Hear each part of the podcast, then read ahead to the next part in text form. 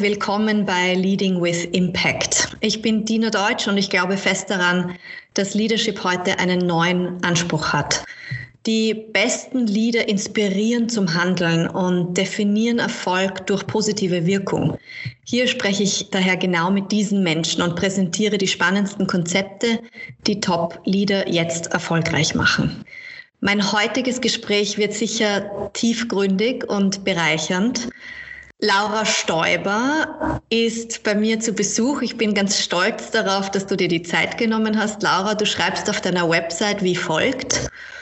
Mich faszinieren schon immer das Erleben, Verhalten sowie die Persönlichkeit von Menschen. Ich bin davon überzeugt, dass psychologische Symptome stark mit dem System, in dem wir leben, verbunden sind und dass die Entwicklung eines Menschen immer von Beziehungen und Denkmustern abhängt.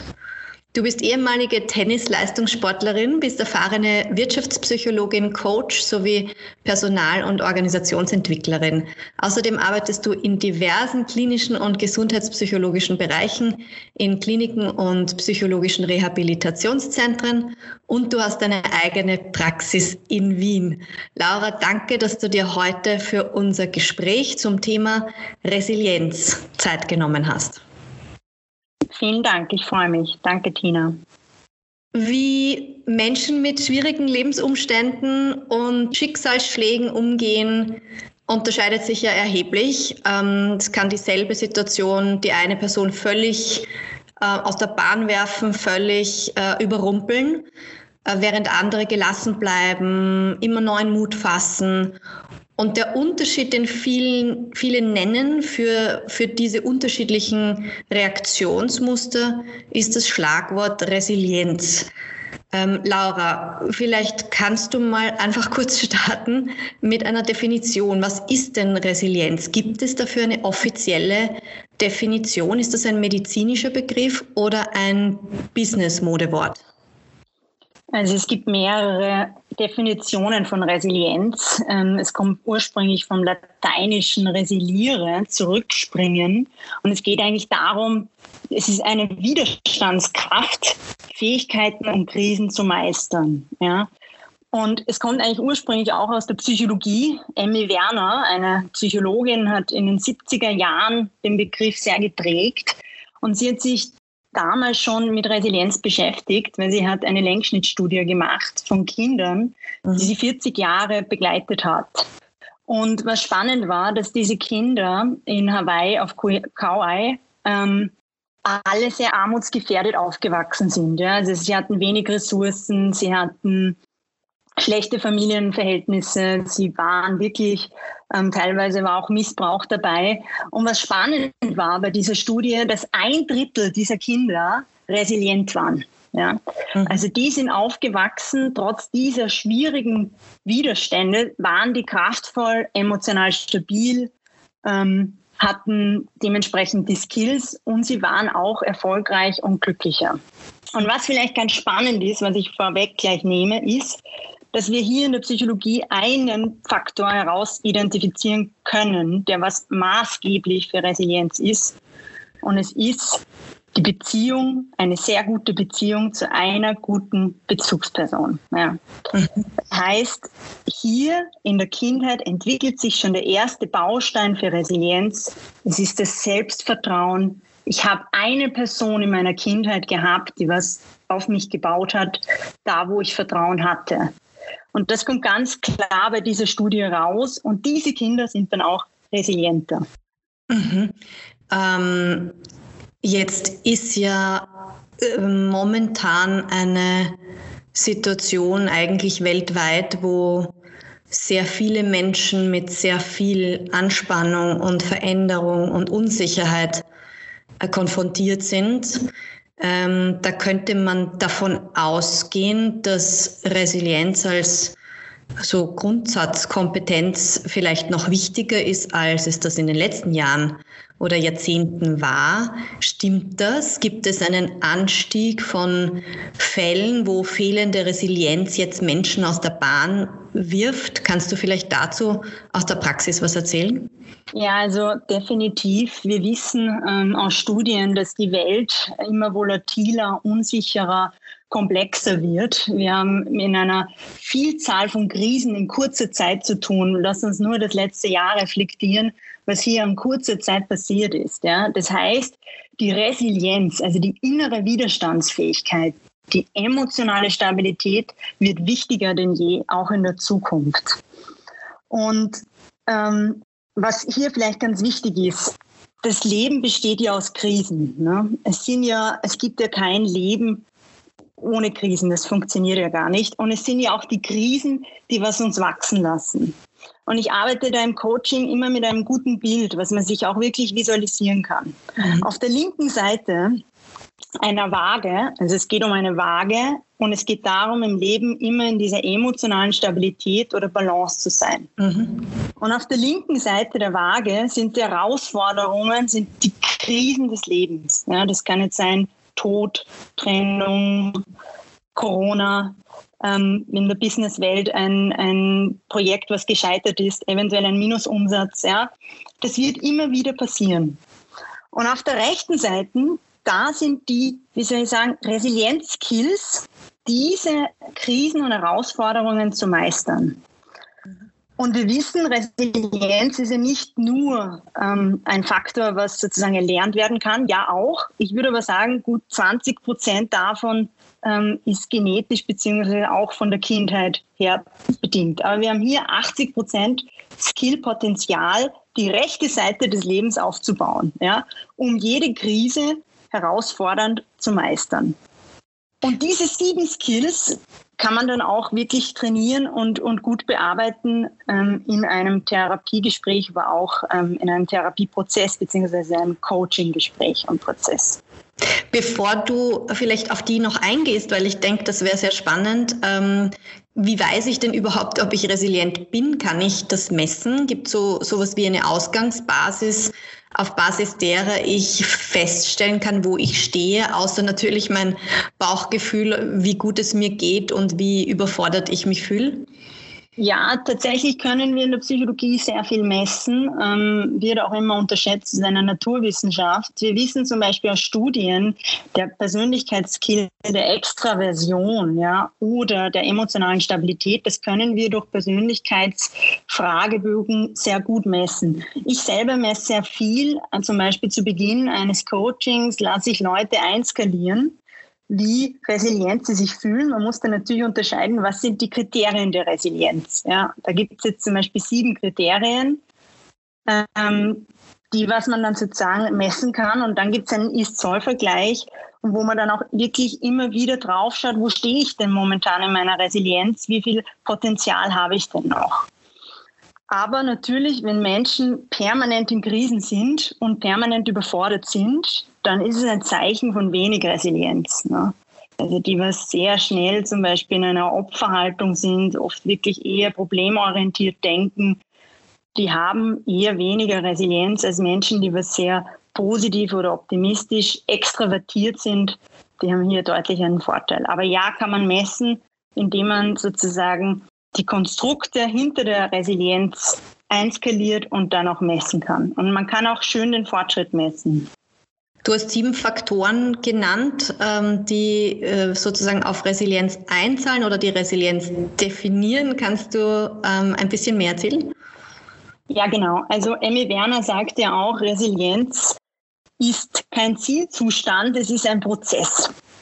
Und was wichtig ist, auch jede Führungskraft, äh, wenn wir kurz über Führung sprechen, ist ja Führung eine emotionale Dienstleistung. Ja? Es geht darum, bei Führung in Beziehung zu gehen. Und das ist ja schon, wie eingangs erwähnt, rausgekommen bei der Studie. Wir müssen vertrauensvolle Personen sein im Leadership. Und dann sind auch unsere Teams und wir selber resilient. So, wie funktioniert jetzt der Prozess der Resilienz? Es gibt einmal das erste Kriterium für Resilienzskill ist Akzeptanz. Akzeptanz dessen, dass wir zum Beispiel jetzt in einer Krise sind.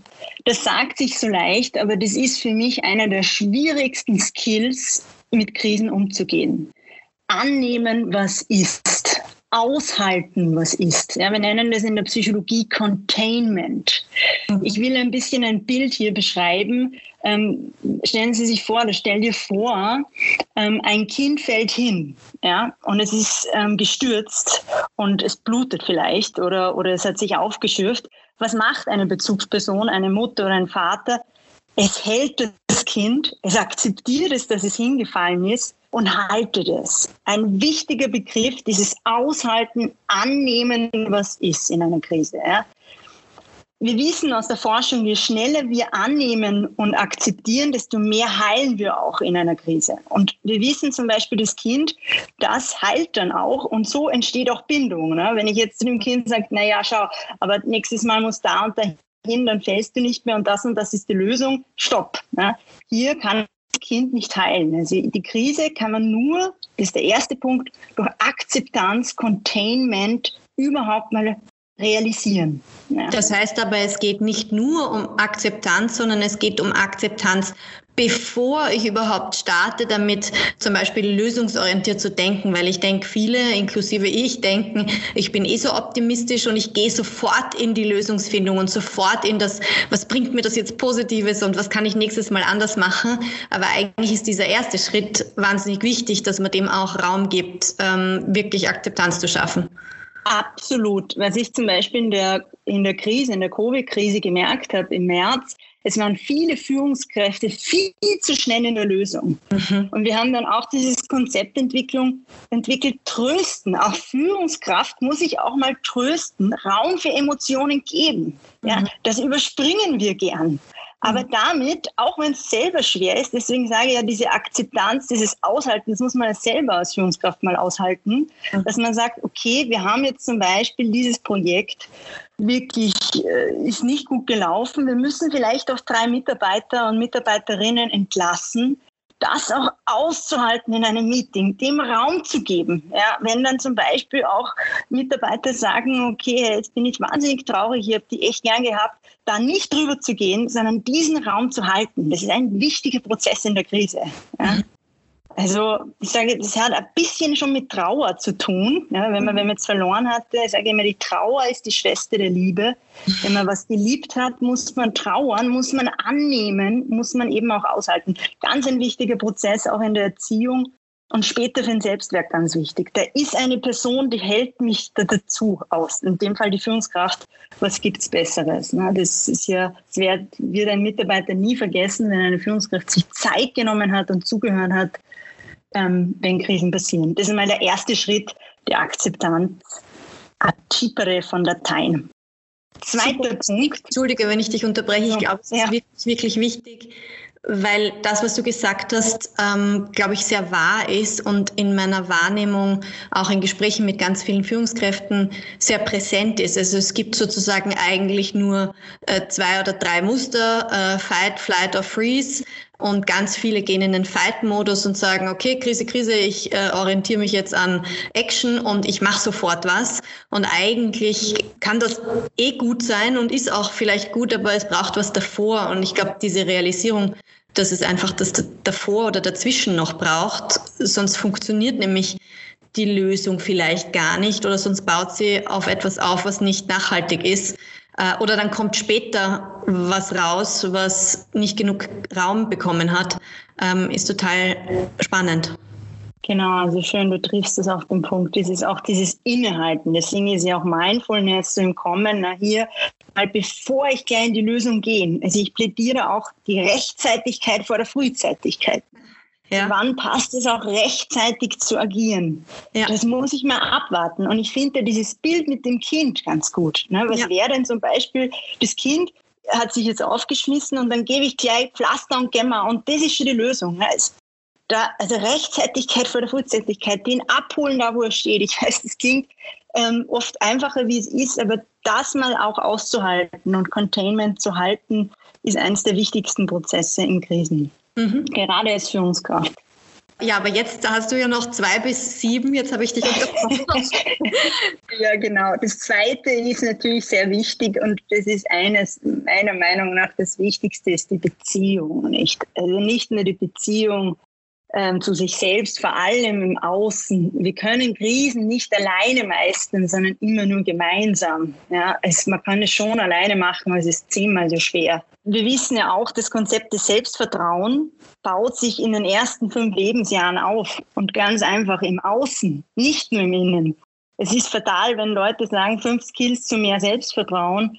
Das geht nur, wenn du eine Person hast, die was an dich geglaubt hat, die was für dich da war, in der Beziehung. Mhm. Und deswegen ist es auch wichtig, gerade als Führungskraft, in Beziehung zu gehen, wenn es um Krisen geht. Es war übrigens auch ein Erfolgsfaktor, die Unternehmen, die was in Beziehung gegangen sind, beziehungsweise frühzeitig kommuniziert haben, mhm. die haben die Krise besser überstanden. Also in Beziehung gehen, sich öffnen, sozusagen hier auch emotional intelligent, was ja auch so ein neues Passwort ist, sich auch emotional zu öffnen als Führungskraft, wenn es um Krisen geht. Ich fand da übrigens den Begriff der emotionalen Dienstleistung extrem schön, den du vorher genannt hast. Das habe ich noch nie gehört. Passt eigentlich wirklich gut dazu, was die, die Core-Tätigkeit oder Erwartungshaltung eigentlich an eine Führungskraft sein sollte. Absolut. Also wenn, wenn wir uns zurückerinnern, was waren die guten Führungskräfte? Das waren die, die was uns vertraut haben und in uns, mit uns in Beziehung gegangen sind. Ne? That's it. Das klingt jetzt schwieriger, äh, leichter als es ist, Entschuldigung, aber es war, also das ist eigentlich für mich persönlich und auch in meiner Erfahrung, es sind es die Führungskräfte, die was hier an Emotionalität, an Vertrauen und Beziehung ja. eingearbeitet haben. Ne? Mehr brauchen wir nicht. Bei High Performer zum Beispiel, die brauchen eine gute Beziehungskraft, Beziehungsfähigkeit.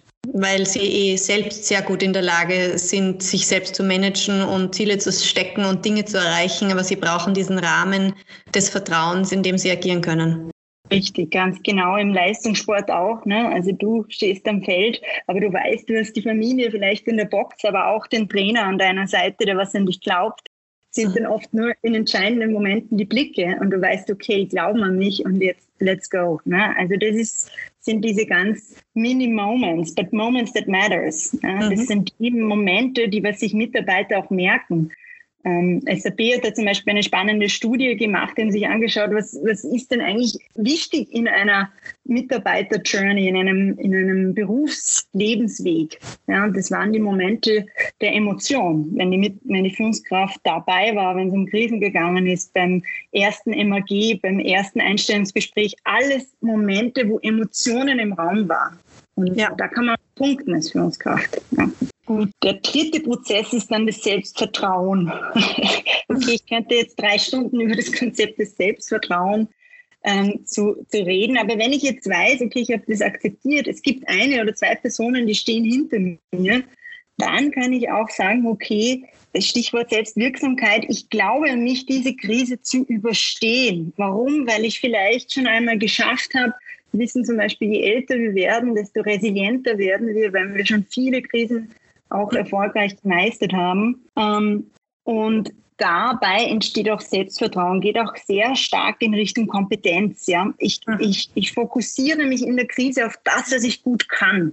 Ich schaue in einer Ohnmachtssituation, in einer Situation, wo ich nicht viel steuern kann, auf das, was kann ich steuern und was kann ich auch kontrollieren. Mhm. Und damit steigt meine Selbstwirksamkeit. Also ich bin wirksam, ein Ziel zu erreichen, ein Skill zu machen und damit steigt Selbstvertrauen.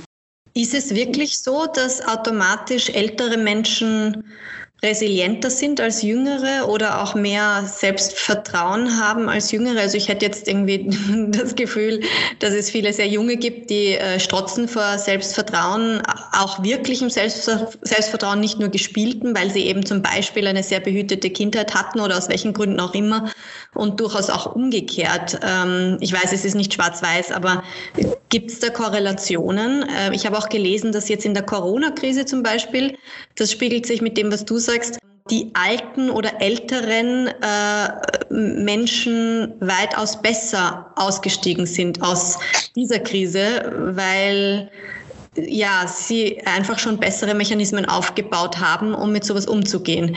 Wie, wie siehst du das? Also ich bin absolut, die Welt ist zu komplex, um es in schwarz und weiß einzukategorisieren. Aber was wir schon wissen, je mehr Krisen man positiv bewältigt hat, desto eher resilienter bin ich. Ja? Und deswegen sage ich ja Krise, ich weiß, diese Krise ist Chance, aber Krisen sind die Dinge, wo wir am meisten wachsen. Mhm. Manager, Top-Manager, die was erfolgreich sind, sind die, die was die meisten Krisen sehr gut überstanden haben, die was wissen, zu wem gehen sie, die was wissen, welche Skills verwende ich. Und deswegen sind auch ältere Leute ähm, meistens resilienter, weil sie einfach mehr Erfahrung schon hatten im, im Bereich der Krisenbewältigung. Was vielleicht auch noch wichtig ist, es gibt ja diese U-Kurve Glücklich, Glücklichkeits-U-Kurve aus der positiven Psychologie. Also wenn man, keine Ahnung, 20 ist, ist man relativ glücklich, dann geht es runter, 30 bis 40 dann geht, und dann steigt es wieder mit 40, 50. Ja? Die Zufriedenheit, das Glück. Das ist, weil wir da in dieser Zeit zwischen 30 und 40 sehr viele Herausforderungen haben, sehr viel im Tun sind. Aber später ernten wir dann wieder, weil wir wissen, ah ja, okay, mache ich das nächste Mal leichter, da bin ich dann gelassener. und, und oder weil die Kinder aus dem Haus sind. genau, absolut. Okay, Punkt 4. Äh, ja, auch ein wichtiger Punkt dann, wenn ich sage, okay, ähm, ich vertraue jetzt in mir, das, zu meistern, ähm, geht es ganz viel um den Sinn. Und ich weiß, da könnten wir jetzt auch ähm, ausholen, aber ich plädiere wirklich hier an Viktor Frankl, ein bekannter ähm, Psychologe, der was ähm, das KZ überlebt hat und ähm, sehr viel sich mit der Sinnfrage auch beschäftigt hat. Und äh, da plädiere ich einfach dieses, diese Wiedeck-Prinzip, ja. Also da geht es darum, was ist denn das Wofür, das, das Warum in einer Krise? Und wenn wir wissen, warum wir etwas tun, dann kann das noch so schwer sein. Und Wiedeck heißt, wozu ist das eine Gelegenheit abgekürzt? Ja? ja. Also bei wirklich schweren Erkrankungen zum Beispiel sich die Sinnfrage auch zu stellen, hilft einfach, dieses Transzendente auch zu haben. Ja? Und auch als Führungskraft, wenn ich weiß, okay, ist das vierte Projekt schon gescheitert, na, was will mir denn das vielleicht auch sagen? Ne? Also wo ist da mein Sinn dann noch? Vielleicht muss ich ganz anders nochmal starten. Was könnte ein neuer Sinn sein?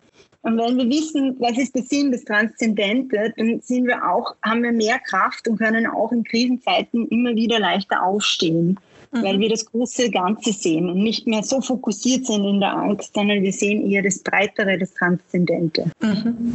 Gut, wenn ich den Sinn habe, sehr kurz zusammengefasst, das ist, kann ein, ein, ein Lebensthema sein, dann muss ich in die Lösung kommen. Ja, wenn ich weiß, das ist das große Ganze, mhm. dann müssen wir gerade als Führungskraft sehr lösungsorientiert sein. Das ist nicht immer so leicht, weil wir wissen, wir haben fünf Grundemotionen als Mensch. Das mhm. ist die Angst, die Scham, Trauer, Wut und eine positive, das ist die Freude. Das heißt, vier gegen eins. Ja? Das heißt, dass wir eher im Problemfokus sind, eher in der Angst, eher in der Verzweiflung, ist viel, viel leichter, wie wenn wir die Lösung sehen. Das muss man trainieren. Ja? Mhm. Es ist viel leichter, als Führungskraft zu kritisieren. Es ist viel leichter, ähm, jedes Problem zu, zu erlegen. Das liebt unser Gehirn übrigens. Ja? Unser Gehirn liebt Angst und Sorge. Das produzieren wir leicht, Angstgedanken. Was viel schwieriger ist, zu sagen, okay, was ist die Lösung? Auch das Team zu fragen, ne? was, was könnten hier Aspekte sein? Wie können wir es runterbrechen? Was, was ist auch wirklich ein Goal? Ja, das ist oft gar nicht so leicht. Ähm, das hört sich leicht an, wie es ist. Aber wenn Menschen in alten Denkmustern drin sind, dann muss man das wirklich raustrainieren, sage ich. Mhm. Hier Habits schaffen in, in, in der Lösungsorientierung. Mhm. Gut, der nächste Punkt ist dann natürlich die Handlungsorientierung, das TON, ja, das Tun. Mhm. Äh, ich glaube, Tino, du weißt, dass wenn so Leute, die was, was aufbauen, das sind Macher, das sind Handler, das sind die, was wirklich was tun. Aber hier ist es erst an sechster Stelle. Also erst zur richtigen Zeit handeln. Ne? Das muss genau passen vom Ablauf. Nicht zu früh, nicht zu spät. Mhm. Aber wenn ich weiß, das ist die Lösung, und dann geht es ins Tun. Ja. Erfolg hat drei Buchstaben, T-O-N, das kennt, glaube ich, jeder. Und da auch wirklich Verantwortung zu übernehmen. Auch nicht immer so leicht, weil da geht sehr viel darum, dieses Bauchgefühl, was wir haben. Ja, also Bauchgefühle sind nicht immer nur was Positives. Wenn ich jetzt aufstehe und sage, okay, heute will ich eine Runde laufen, dann gibt es ja selten, wenn was sich da jetzt super freut, aus, das ist eine totale Gewohnheit, sondern man muss sich immer ein wenig überwinden. Ne? Das Bauchgefühl ein bisschen überwinden, dann komme ich in die Vernunft und von der Vernunft ins Herz. Also follow your heart, it knows the way. Dann, dann tut es uns auch leichter, etwas zu tun. Außerdem bereuen wir im Leben nicht das, was wir getan haben, sondern das, was wir nicht getan haben. Also dieses Handeln, dafür braucht es wieder Mut und dieses Überwinden des Bauchgefühls. Ja, nicht immer so einfach. Ähm, aber ich glaube, jeder, wenn man dann heimkommt vom Laufen zum Beispiel, dann liebt man es. Super spannend und ich glaube, ähm, wie man selbst daran arbeiten kann, öfter besser ins Handeln zu kommen. Ähm, das ist wieder, all deine, all deine Punkte sind eigene Folgen, wenn man, wenn man so möchte. ähm, über all diese Themen könnte man lange sprechen. Ähm, aber da geht's ja äh, erstens natürlich um, um quasi diese Überwindung, aber auch eben um das Aufbauen von Gewohnheiten. Das ist ja ein, ein separates, spannendes Thema. Aber was ich sehr, sehr spannend finde, ist eben ähm, die Reihenfolge der Themen, die du jetzt genannt hast. Das kommt ja noch was aber auch, dass eben die Handlung eigentlich ziemlich spät dran ist äh, in diesem Prozess. Ähm, und das wirkt wohl unintuitiv für manche, die sehr handlungsorientiert sind. Das sind eben auch oft äh, Unternehmerinnen, Führungskräfte und Co., die wahrscheinlich sehr schnell, sehr oft sehr schnell handeln, zum Beispiel bevor das Thema Sinn wirklich umfassend geklärt ist ist auch wirklich schwer, nicht zu früh zu, zu handeln. Da geht, warum handle ich denn früh? Aktionismus ist ja nichts anderes wie ein Hilfeschrei eigentlich. Ich will wieder alles kontrollieren, ich will handeln, ich halte die Situation sonst gar nicht anders aus. Mhm. Nur wichtig ist, dass es dann oft zum Aktionismus kommt, oft viel zu viel gemacht wird, was keiner braucht und eben diese Akzeptanz, die Beziehung, dieser Sinn übersprungen wird und das dann einfach nicht so gut ist, auch äh, im Stichwort Resilienz oder auch Beziehungsfähigkeit für Mitarbeiter. Ja? Mhm. Also wenn eine Führungskraft nur handelt, dann ist sie, ähm, ja, dann, dann handelt sie nur, aber sie zeigt keine Stärke oder kein Selbstbewusstsein. Mhm. Mhm. Macht sie auch noch mehr Unruhe, als sie glaubt oder er glaubt. Ja, also es hat doch was sehr, sehr viel mit Anspannung zu tun, wenn ich handle. Ne? Da geht es ja auch darum, ähm, durch die Aktion baue Spannung ab. Also eher mal die Ruhe zu bewahren. Ich weiß, es ist schwer, aber Ruhe überträgt sich auch so schön im Raum. Ne? Also Sie wissen, dass wenn Menschen ähm, relativ gelassen sind, dann haben sie eine, das ist das, was wir brauchen in der Krise. Keine Anspannung an ein Tun und ein Fight, ja, die müssen noch viel lernen, die was im Fight-Modus sind, sondern eher in die Entspannung und in die Gelassenheit zu kommen. Mhm. Was da auch noch dran, und der letzte Punkt, einer der, was, was mir sehr am Herzen liegt, ist der realistische Optimismus. Ja. Also der Humor auch. Also wir können ja gerade als Führungskraft, wenn wir Freude haben, können wir gar keine Angst haben. Das geht gar nicht. Das schließt sich aus. Also wenn ich Humor habe oder eben einen Optimismus habe, dann passiert keine Angst. Es geht nicht. Wir können nicht lachen und Angst haben. Das schließt sich aus. Das heißt, Humor und Lachen entspannt auch. Ja, also alles, was in Gelassenheit geht, wir denken wieder an die Waage, mal wirklich darüber zu lachen im ersten Schritt, ja, sagen, oh Gott, das gibt's ja nicht, entspannt uns schon. Mhm. Und und der realistische Optimismus ist natürlich wichtig, ja, aber sowas wie am Ende wird alles gut, das ist so ein bisschen mein Leitsatz. Aber das ist so, am Ende wird alles gut. Und wenn man das als Mantra auch sagt, als Führungskraft, wirkt das ganz viel, weil am Ende wird alles gut und wenn nicht, dann ist es noch nicht das Ende. Ja, also mit dieser Einstellung kann man sehr viel schaffen und ja, ich, ich bin ein Fan von Humor. Das, ähm, das weiß ich und schätze ich sehr. Ähm, wenn, wenn du jetzt so viele spannende Dinge erzählt hast, ähm, und wie gesagt, man kann sicher jedes von diesen Themen herauspicken und eine Stunde über das Thema Sinnfindung oder Achtsamkeit oder Innehalten ähm, etc. sprechen.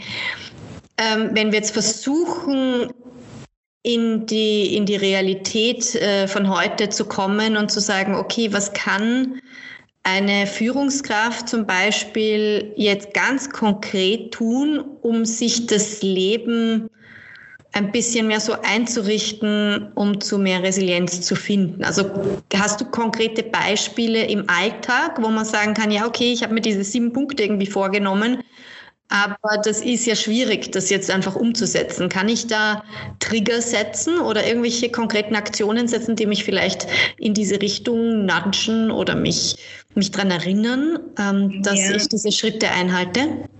Ja, natürlich, ich bin ein Fan von Visualisierung. Also wenn man diese Schritte, also sieben Skills ähm, mal visualisiert und danach wirklich individuell ableitet, was könnte das für mich bedeuten, wie könnte ich da eine Gewohnheit draus machen. Mhm. am Ende des Tages geht es wirklich, eine Thematik zu haben und, und da dann wirklich trainieren, trainieren, trainieren. Ne? Ich, ich sage zum Beispiel, es wäre fatal zu sagen, okay, du machst jetzt ähm, einmal in der Woche, nimmst du dir vor, Dankbarkeit zu haben. Äh, und das wird dich gelassener machen und deinen Fokus auf, auf das zu lenken, was du kannst. Das ist großartig, das ist super, das könnte man tun. Aber dann muss man das mal ein halbes Jahr machen. Ja, dann wirst du erst überhaupt dankbar sein und wieder hier auch entspannt sein, beziehungsweise eigentlich auch positiv zu sein. Ja, also alles, und ich kann da gerne Beispiele sagen, was uns eben in die Salutogenese ja, bringt, also in dieses Wohlbefinden bringt, ist gut für Resilienz. Alles, was in dieser Waage, wenn links die Herausforderungen sind und rechts die Ressourcen oder diese sieben Skills, dann alles, was auf diese Skills einzielt, permanent oder permanent ist auch ein, ein nicht so schönes Wort, immer wieder einzufließen, zu trainieren, dann kann eigentlich nichts mehr schiefgehen weil das Leben besteht aus Krisen und dann weiß ich, okay, die Krise, das mache ich, da rufe ich den und den an, einmal da gehe ich mal in Beziehung, also sich auch zum Beispiel als Führungskraft bewusst vornehmen, ich teile meine Sorgen zum Beispiel. Ich hm. nehme mir eine Person und rufe die mal an und frage sie, was sie jetzt sagt und fokussiere mal darauf. Ähm, was anderes ist zum Beispiel auch über Fehler zu sprechen. Ja, das ist auch so, ein, so eine Thematik, wenn es darum geht, aus Dingen zu lernen. Ja, also zum Beispiel gerade bei Krisen könnte man sagen, okay, ja, wisst ihr was, ich habe schon viele Fehler begangen als Führungskraft, aber ich habe immer daraus gelernt und das waren Learnings und die teilt man, bevor man in einem Meeting ist. Also alles, wo, wo, wo wir mehr in die Emotion kommen, deswegen ich wiederhole es nochmal, emotionale Dienstleistung, alles, wo wir uns ein wenig öffnen, wo wir auch über unsere eigenen Emotionen sprechen, wäre ein riesen Impact für Leader. Weil das macht sie menschlich und auch vorbildlich. Ja. Ich, was ich auch noch ganz wichtig sagen will, ist, dass es, dass es Führungskraft nichts anderes wie eine Vater- oder Mutterrolle bist. Es ist wie eine Familie. Mhm. Und es gibt nichts Schlimmeres, Wer eine Mutter oder ein Vater, der was emotional kühl ist oder hier keine Emotionen zeigt, Dinge nicht öffnet. Ja? Also alles, was in Richtung Transparenz, Beziehungsfähigkeit geht, ist gut als Leader und macht auch Leadership resilienter und auch die Mitarbeiter resilienter. Weil wenn sich die Führungskraft öffnet, ist die Wahrscheinlichkeit, dass sich Mitarbeiter öffnen, gerade in Krisen, auch sehr, sehr hoch. Ich sehe schon äh, mit all dem, was du jetzt sagst, ich glaube, äh, ich brauche eine eigene Folge zum Thema Verletzlichkeit, äh, Brene Brown und, äh, und all das, ähm, was, was du jetzt gesagt hast, also dieses sich öffnen, sich auch zeigen von seiner ähm, menschlichen Seite, äh, nicht, nicht zu glauben, dass man als Führungskraft ein perfekter Roboter sein muss, der alles perfekt erledigt, ähm, aber eben nicht in Beziehung geht. Ähm, ich glaube, das ist bei uns kulturell noch ganz stark äh, so verankert, gerade im deutschsprachigen Raum ich glaube, das wäre wert, da ein bisschen tiefer einzusteigen. Absolut. Lass uns doch die Maschinen Maschinen sein, das können sie besser wie wir, und lass die Menschen Menschen sein. Ne? Also da ist ja das auch, wo wir hinfokussieren müssen in der Zukunft, gerade als Führungskraft, was können wir denn noch? Die emotionale Dienstleistung, ne? weil jeden anderen Skill kann bald die Alexa, überspitzt gesagt.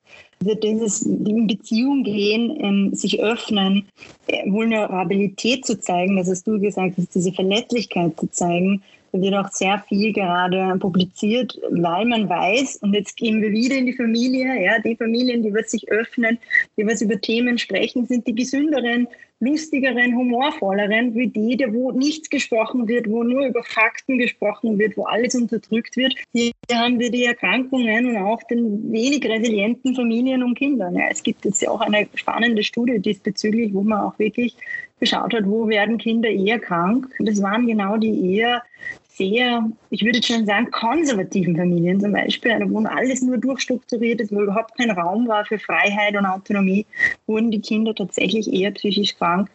Ich will das nur sagen, weil wir eine enorme erhöhte Erkrankungen im Kinderbereich haben momentan. Und das finde ich sehr traurig, weil das sind ja vielleicht die Führungskräfte von morgen. Da müssen wir gut aufpassen. Auf jeden Fall. Und es sind nicht nur die Führungskräfte von morgen, es sind auch die Eltern von morgen. Und damit perpetuieren sie dann wieder das System. Ähm, also ein, ein Riesenthema, mit dem wir sicher als Gesellschaft umgehen müssen.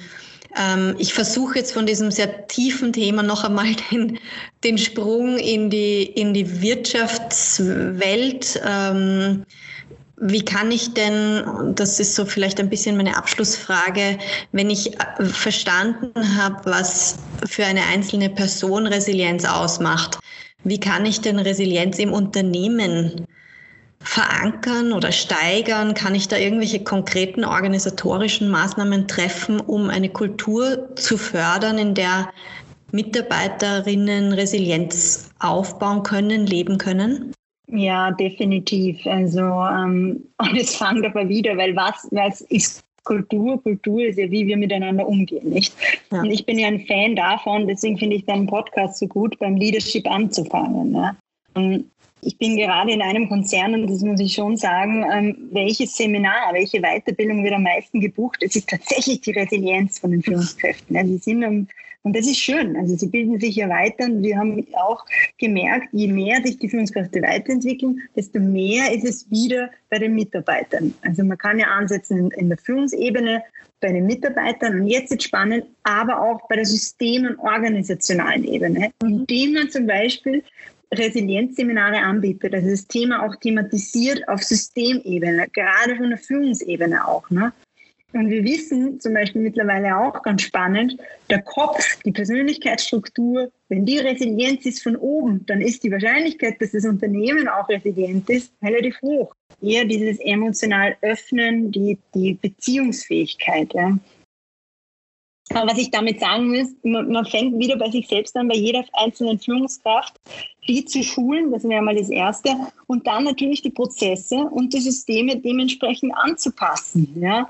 Habe ich Zeit und Raum für, für zum Beispiel Themen anzusprechen. Wie viele schon fixe nehme ich mir davon vor? Ich, ich werde ich es großartig finden, wenn ich als Leadership, also als Leader, mir eine Stunde nur mal für Beobachtung Zeit nehme oder mal nur für Beziehungen Zeit nehme. Das hat einen riesen Impact. Denken, denk an die Familie wieder. Mhm. Ja?